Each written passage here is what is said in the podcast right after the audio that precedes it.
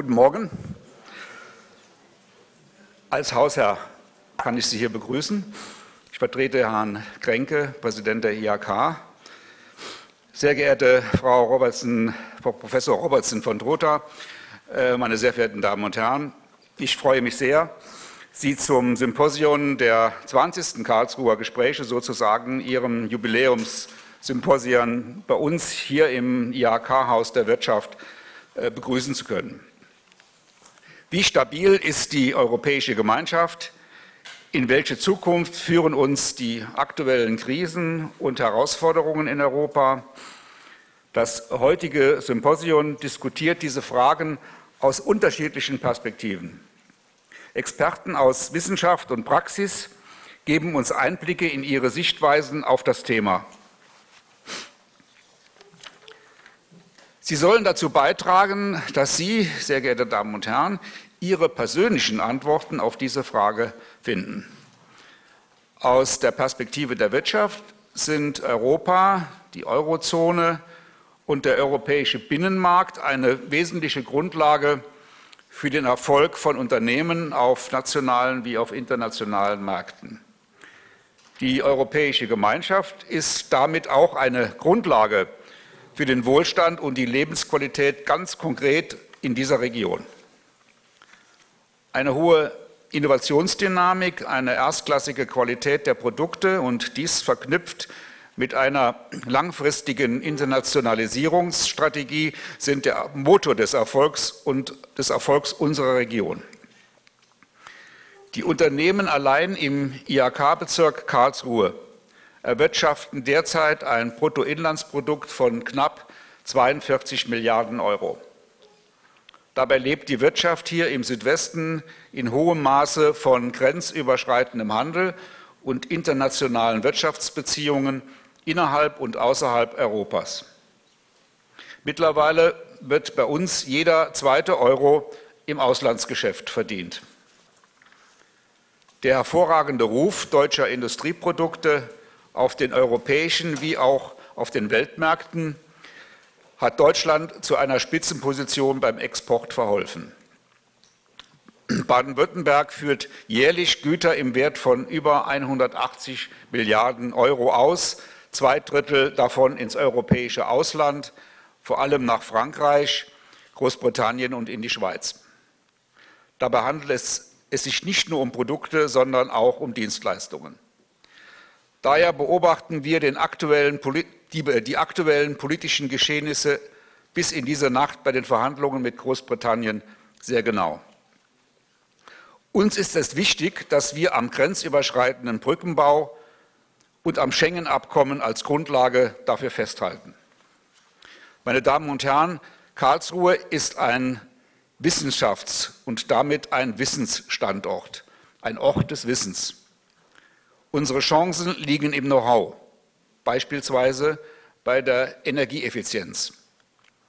Das smarte Zusammenwirken von Wirtschaft und Wissenschaft bietet hierfür großes Potenzial. Dazu zählen sowohl Energietechnologien als auch die dazugehörigen Infrastrukturen. Der Strommarkt, die Energiewirtschaft und die Netzentwicklung müssen europaweit abgestimmt werden um gesellschaftlich und wirtschaftlich relevante Projekte international umzusetzen. Solche geeigneten Rahmenbedingungen sind Voraussetzungen für den Erhalt unserer Wettbewerbsfähigkeit mit anderen Regionen der Welt.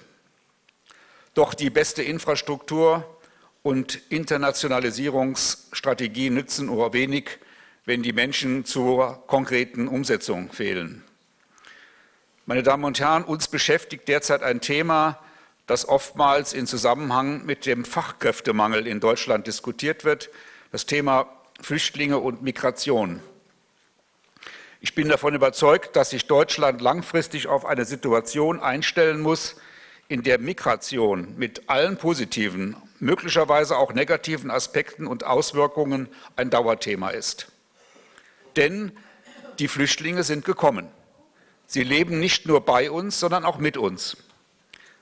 Wir werden mit dieser Tatsache umgehen, menschlich, anständig, verantwortungsbewusst. Wie kann die Wirtschaft, wie kann die IHK dazu beitragen, dass die Herausforderungen des Flüchtlingsstroms gemeistert werden können. Zunächst, es gibt auf dem Arbeitsmarkt einen Fachkräftemangel in vielen Bereichen, der sich in Zukunft noch deutlich verstärken wird. Die ankommenden Asylsuchenden können jedoch allenfalls mittelfristig einen Beitrag zur Fachkräftesicherung leisten.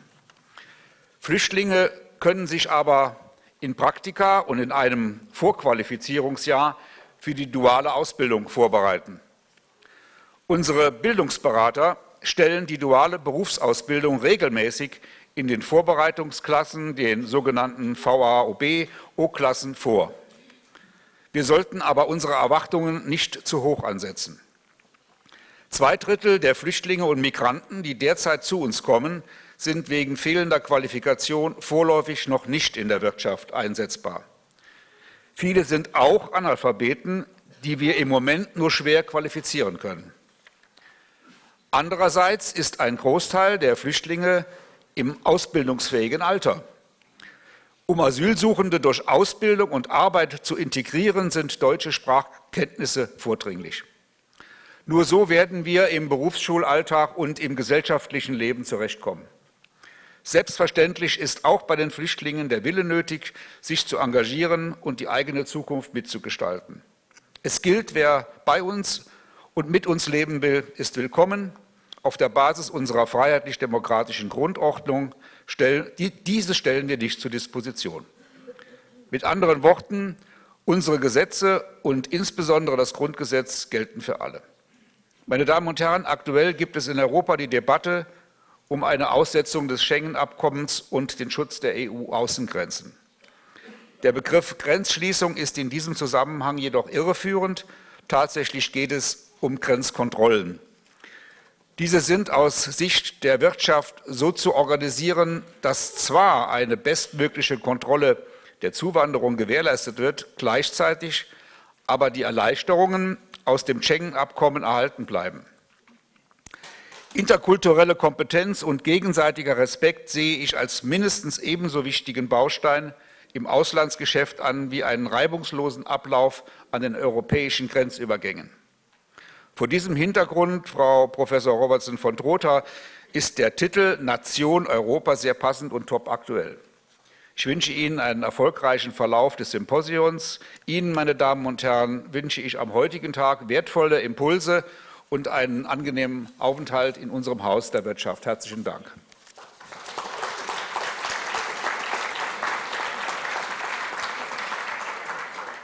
Guten Morgen, meine Damen und Herren. Ich freue mich sehr, dass Sie alle hier sind.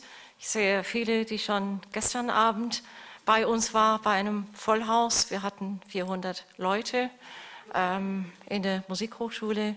Und ich bedanke mich erstens sehr bei Herrn Freiberg, dass wir heute in diesem Haus sein können.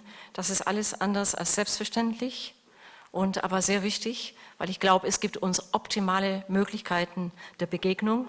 Und ich möchte ganz am Anfang, bevor ich ein paar Worte sage, nicht viel, mich wirklich bedanken, bei Ihrem Haus und auch bei Ihrem Team, denn wir sind auch hier zum zehnten Mal in der IHK und ich glaube, das ist ganz wichtig. Ganz herzlich willkommen an den Referenten und Referenten, die teilweise gestern Abend schon da waren und äh, sonst heute zu uns äh, gekommen sind. Ich begrüße Herrn Huber als Generalkonsul der Republik Armenien.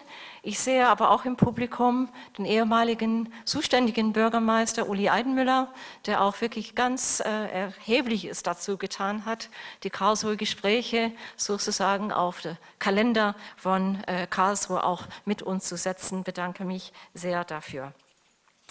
Sie hatten es äh, gesagt, Herr Freiburg, ich denke, dass die Partnerschaft von Wirtschaft und Wissenschaft hier in Karlsruhe ganz wichtig ist und ganz eindeutig ist und die Technologieregion und eigentlich natürlich sollte es auch überall dann eine wichtige Partnerschaft eingehen. Bei den Karlsruher Gesprächen ist es uns daher immer ein großes Anliegen, dass das Thema Wirtschaft und Wirtschaftsfragen zentral und direkt oder aber indirekt angesprochen werden. Über Europas Zukunft zu reden, ohne auch die Bedeutung der Wirtschaft zu diskutieren, wäre schlichtweg unvorstellbar. auch wenn wir über TTIP, über Transferleistungen, die Finanzen und über die teilweise sehr deutlichen und schweren Auswirkungen der Austeritätspolitik, vor allem in Griechenland, nicht im Detail reden werden.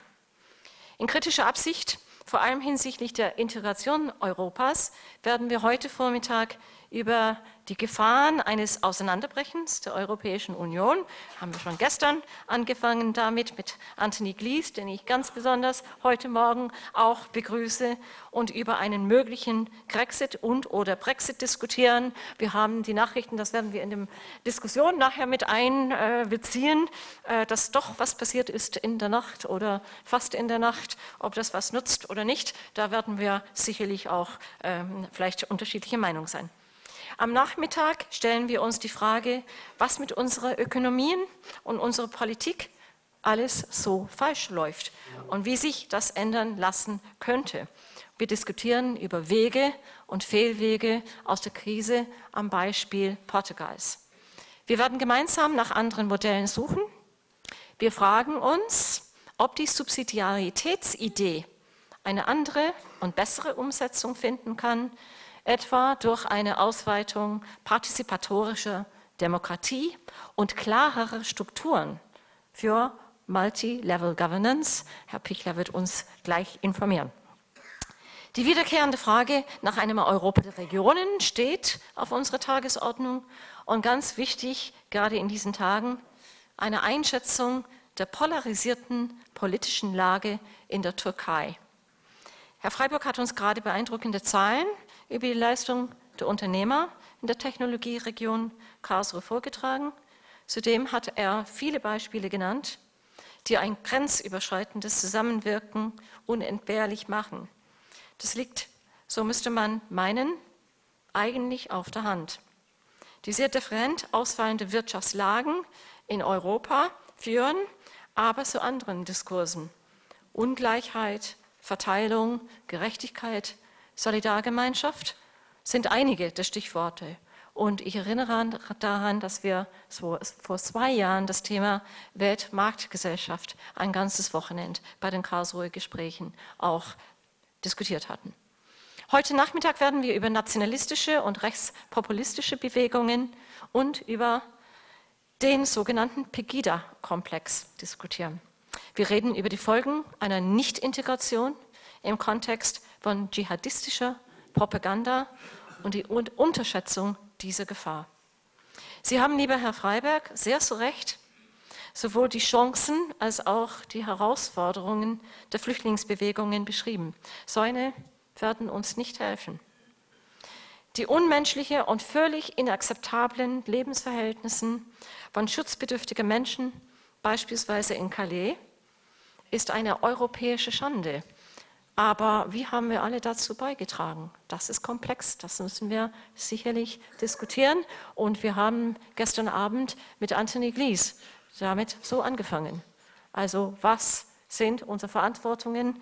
Und ich glaube, wir werden heute sicherlich unterschiedliche Meinungen sein, aber wir werden ziemlich sicher feststellen, gut gemeint reicht nicht aus.